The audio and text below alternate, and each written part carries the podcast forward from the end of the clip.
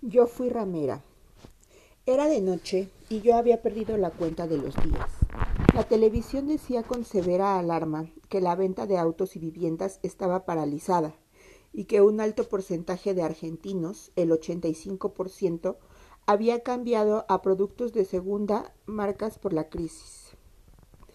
Pero ahí, en las eras, de todo eso no importaba nada.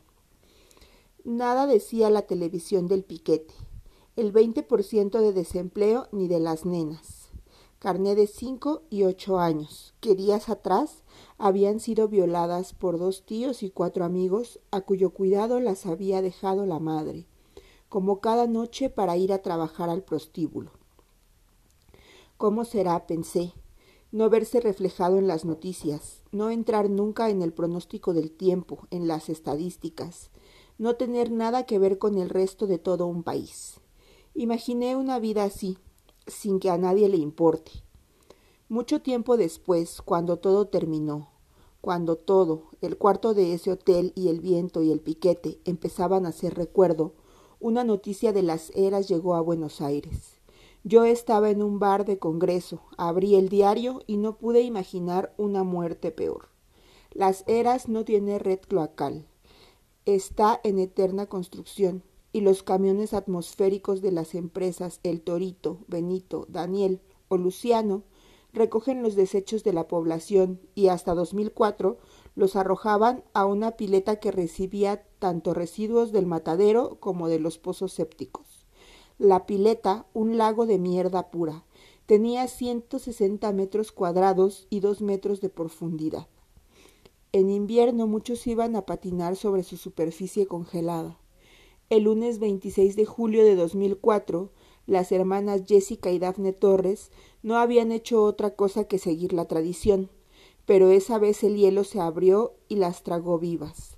Dos vecinos, Lorena Jessica Watson, de 26, y Lorenzo Saracho, de 38, pasaban por ahí y se tiraron a salvarlas. Dafne, de doce años, murió ahogada con los adultos, pero Jessica fue rescatada por otros vecinos. Cien habitantes se juntaron en la plaza para pedir la renuncia del intendente Martinelli, ya reelecto, que decretó una jornada de duelo y declaró que la pileta de desechos reúne todas las condiciones de seguridad. El predio estaba correctamente cercado con alambre, también es cierto que muchas veces el cerco era puesto porque los vecinos lo sacaban para acortar el paso y en otros casos se lo robaban. Fue una desgracia, un accidente en una laguna que se formó hace más de treinta años. Después el lago se rellenó y nadie ha vuelto a morir ni a patinar ahí. Pero la tragedia de la laguna, como se la conoce en las eras, llegó a los diarios del norte, duró un día y todos dijeron Oh. El grabador hacía un ruido imperceptible detrás de la panera y la mujer sonreía satisfecha. No lo veía, no podía verlo. La mujer, esa mujer, me había arrinconado un día en los pasillos del hotel y como quien revela quién es el asesino, me había dicho yo fui ramera. No dijo prostituta, ni trabajé en la noche, ni fui copera, ni estuve en una whiskería ni una sola de todas las formas que usaban en las eras para decir soy puta. No, dijo ramera, y los mármoles bíblicos me llamaron la atención. Se había transformado en testigo de Jehová y quería contarme su vida. Tenía cuarenta y siete años que parecían menos, caderas fuertes, ojos febriles. Llegué a su casa una tarde de sol, a la hora de la siesta. No había viento y el pueblo parecía detenido un barco quieto en un mar sin tierra a la vista. Estábamos solas y era a propósito. Ella no quería hablar delante de su marido con quien vivía una situación incierta. En la práctica él tenía otra mujer, pero estaban legalmente casados y como los testigos de Jehová desaconsejan el divorcio, ella creía con mucha fe que sus hijos tendrían traumas eternos si se separaban. Llegué acá en 1978, dijo, mientras apoyaba la pava y el mate sobre la mesa, cuando se murió Perón y toda esa historia. La casa era pequeña, una de esas casas de barrios obreros con cocina, comedor amontonada, el baño, las piezas, había una biblioteca. ¿Cuántos años tendrías cuando viniste? Veintiún años, susurró. Eh, ¿No me vas a grabar? Si querés. Sí, sí quiero, saltó con entusiasmo exagerado. Encendí el grabador. Listo. ¿Tenés preguntas? Pensadas. Ah, no las tenés escritas, dijo con desilusión. Entonces hizo gestos frenéticos señalando el grabador y lo apagué. No, no lo apagues, enciéndelo. Detrás de la panera que me pone nerviosa. Y pone que me llamo Cecilia y aclara que el nombre está cambiado para proteger la identidad. Esta es entonces la historia de Cecilia, la historia que Cecilia quiso contar. Cecilia había nacido en Itatí, Corrientes, hija de un chacarero, hermana de cuatro varones y de una mujer, y la bronca la había hecho feminista. Yo tengo que ser a muerte feminista, porque en mi casa los hombres estudiaron, pero mi papá siempre decía que las mujeres no estudian porque como se casan no necesitan. Varias personas fueron y hablaron con mi papá porque me veían buena alumna, y yo quería seguir estudiando, pero él no, que las mujeres no estudian. Así que me dejó terminar el primario y adiós, no pude seguir. A los dieciséis, porque se asfixiaba, se escapó de esa casa y se fue a vivir a Buenos Aires con la hermana que trabajaba limpiando por horas. Era mejor eso que estar así, vigilada. Uno de mis hermanos mayores era tremendo, no me dejaba ni mover. Así que me fui a Buenos Aires y empecé a trabajar por hora. Después fui con cama adentro, pero me cansé de estar encerrada. Y eso que estaba bien, con la familia de un psicólogo, una gente buenísima. Cuando ellos salían yo me ponía los vestidos de la señora, y ella un día me dijo Vos te andas poniendo mis vestidos, ¿no? ¿Cómo se dio cuenta? Por el olor a chivo. Tenía diecinueve y era virgen cuando un hombre empezó a seguirla por la calle en su día franco.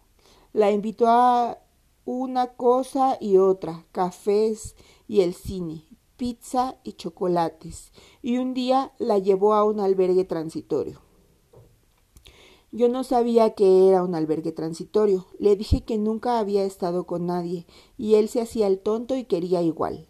Así que yo empecé a los gritos. Armé semejante escándalo que nos echaron a los dos, pero después él hizo todo un trabajito y cedí. Pero no lo pasé bien. Lo que yo tenía era la necesidad de afecto.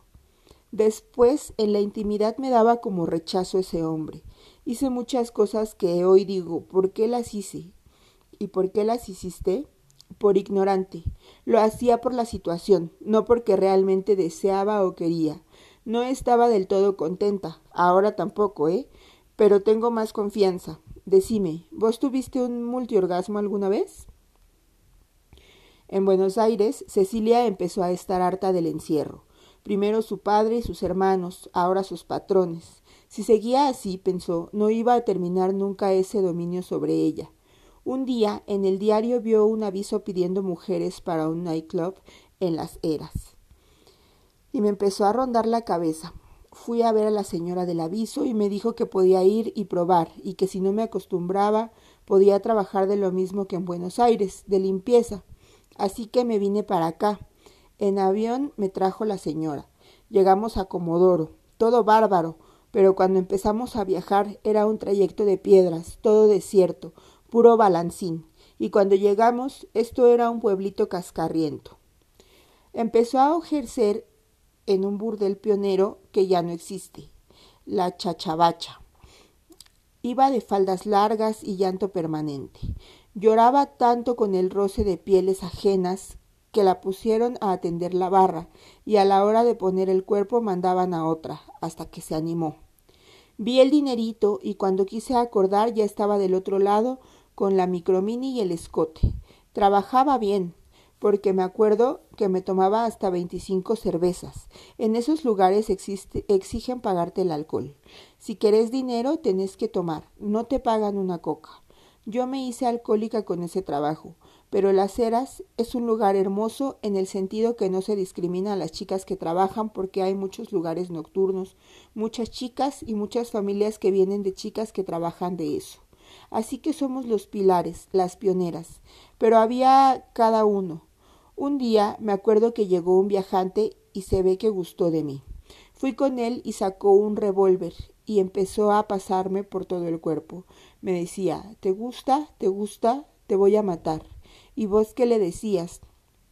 Le llevaba el apunte, le decía, ay, qué placer, qué placer. Yo digo que qué mentes raras, ¿no? Después, una noche, llegó el que iba a ser mi marido. Era músico, baterista y me enamoré. Me enamoré del artista. Será porque yo era un poco artista también. Tanto fingir, tanto fingir. Yo era inocente, tonta, porque él estaba ahí para levantar chicas y sacarles plata. Era un 840, un fiolo, pero yo estaba enamorada y me casé con él. Tuvimos hijos. Hace más de veinte años que estamos juntos y no me avivé que tendría que haberme buscado un hombre que no le guste la noche. Pero ahora no le puedo echar la culpa a nadie, yo lo elegí. Y si bien tengo la esperanza que él cambie, nadie cambia por otro, uno cambia por uno o no cambia. Cuando nació su primer hijo, hace más de veinte años, lo dejó todo. Alcohol, la noche, se hizo testigo de Jehová, tenía un trabajo, limpiaba por horas, los hijos, su religión. Ahora estoy bien. Hace unos años pensé en irme a Itatí, pero ahora ya no. Acá disfruto de todo, hasta del viento disfruto. No es que me dé alegría, que sea algo placentero, pero el viento te da algo distinto, te demuestra que estás en un lugar específico. El viento es como el sinónimo que te hace acordar que no tenés la menor duda que estás en las eras. Vas a otro lugar y no te pasa lo que te pasa acá. Es algo particular. Si estás acá, tenés que amar el viento, reconocerlo y aceptarlo como algo cotidiano de las eras, porque alguna vez viste viento como este? No. ¿Ves? El viento además se lleva todo. El Salmo 51 de la Biblia dice, Borra mis transgresiones, lávame de mi error y límpiame de mi pecado.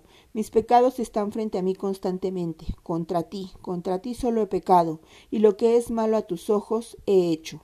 Pon en mí un espíritu nuevo, uno que sea constante. Dios tiene capacidad de borrar eso, y eso hace que hable de esa manera tan libremente de que yo fui ramera, porque ya me perdonó, ya se me olvidó. No es que lo borra, lo borra en sentido de que no me pesa. Está, pero no está. Cuando salí de su casa, el pueblo entero flotaba en un silencio amable. Vi un remise y lo tomé. Nos habíamos hecho las mutuas preguntas de rigor. ¿De dónde es? ¿A qué vino? ¿Cuánto tiempo se queda?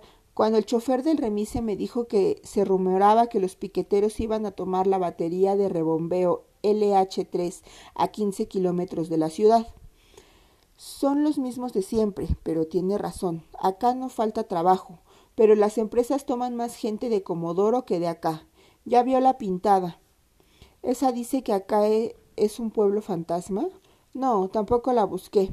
Eso va a pasar si Repsol se va a Sarmiento, que es lo que amenazan.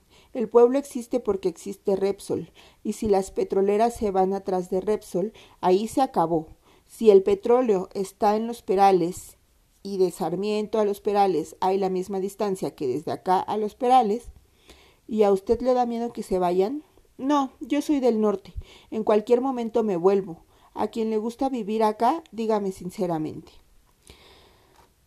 Después, mucho tiempo después, y en estricto off the record, el ejecutivo de una petrolera me diría que Las Heras es el lugar más complejo de toda Santa Cruz y que en efecto las empresas tratan de no tomar gente de ahí.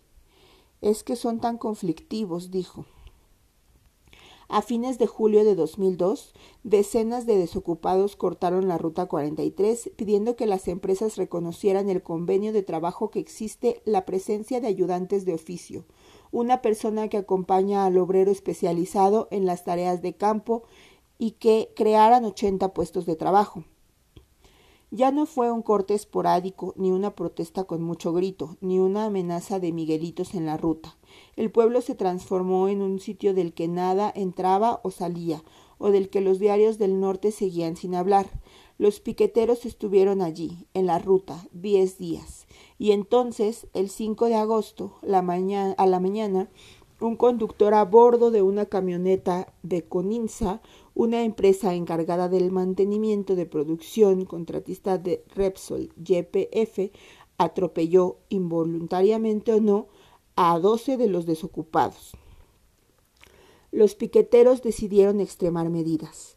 Marcharon hacia la batería de almacenamiento y rebombeo LH3 de Repsol YPF, a poco más de 15 kilómetros de la ciudad, donde seis tanques guardaban unos 5 millones de litros de petróleo, treparon al tanque 5007 y amenazaron con prenderle fuego. En las eras, las autoridades suspendieron las clases y las radios dieron consejos para evacuar la ciudad. La toma de la planta obligó a detener el bombeo de crudo hacia las terminales y se empezaron a hablar de desabastecimiento en la región, probablemente en la provincia, probablemente en el país. Entonces sí, la noticia llegó a los diarios del norte. Clarín y La Nación publicaron a toda página la imagen de tres piqueteros sobre el tanque agitando una bandera argentina, y el martes 6 de agosto las noticias llegaron muy al norte, cuando el diario El Mundo de España se alarmó así.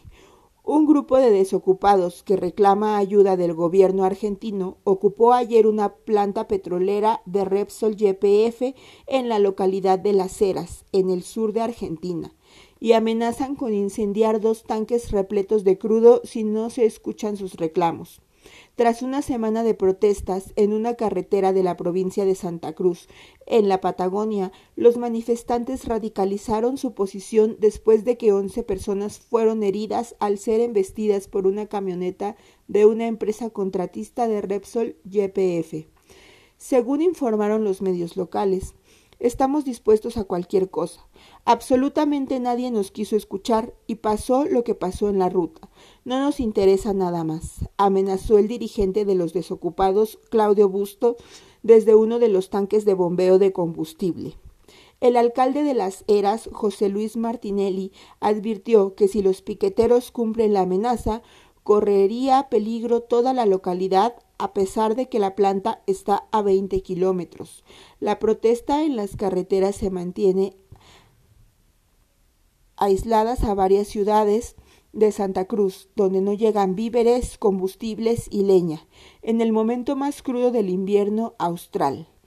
Repsol YPF afirmó a través de un comunicado que la ocupación de su planta en las eras obligó a detener las actividades, lo que podría provocar un desequilibrio en el abastecimiento de crudo y de gas en todo el país. Néstor Kirchner, el gobernador, era inflexible. La posición de nuestro gobierno sigue siendo la misma. No negociamos con los piqueteros. Las Heras, uno de los desocupados que estaba sobre el tanque agitando su bandera, me decía por teléfono que ni los dos buzos térmicos y la campera lograban defenderlo del granizo traído por el viento de la costa, pero que pensaban llevar las cosas hasta el final. ¿Cómo se vuela un tanque de esos? Le haces chispa arriba y chau. Estos tanques tienen petróleo y están llenos de gas. En el campo hay accidentes así. En Buenos Aires a nadie le importa nada de nosotros. Pensarán que si comen bien y si no, no. Kirchner hizo un acto en obras sanitarias y nosotros acá. A los porteños no les importa nada de lo que pasa en el resto del país. Acá la Patagonia es lo último que hay. Los porteños no nos dan ni bolilla. Lo único que les interesa a los porteños es ellos, pero así están con los gobiernos que tienen. El piquete terminó pocos días después sin explosiones y los desocupados consiguieron 80 puestos de trabajo. En 2003, en las eras, la fórmula Kirchner Scioli ganó las elecciones para presidente y vice con el 81% de los votos. La Unión Cívica Radical sacó solo el 0.5%.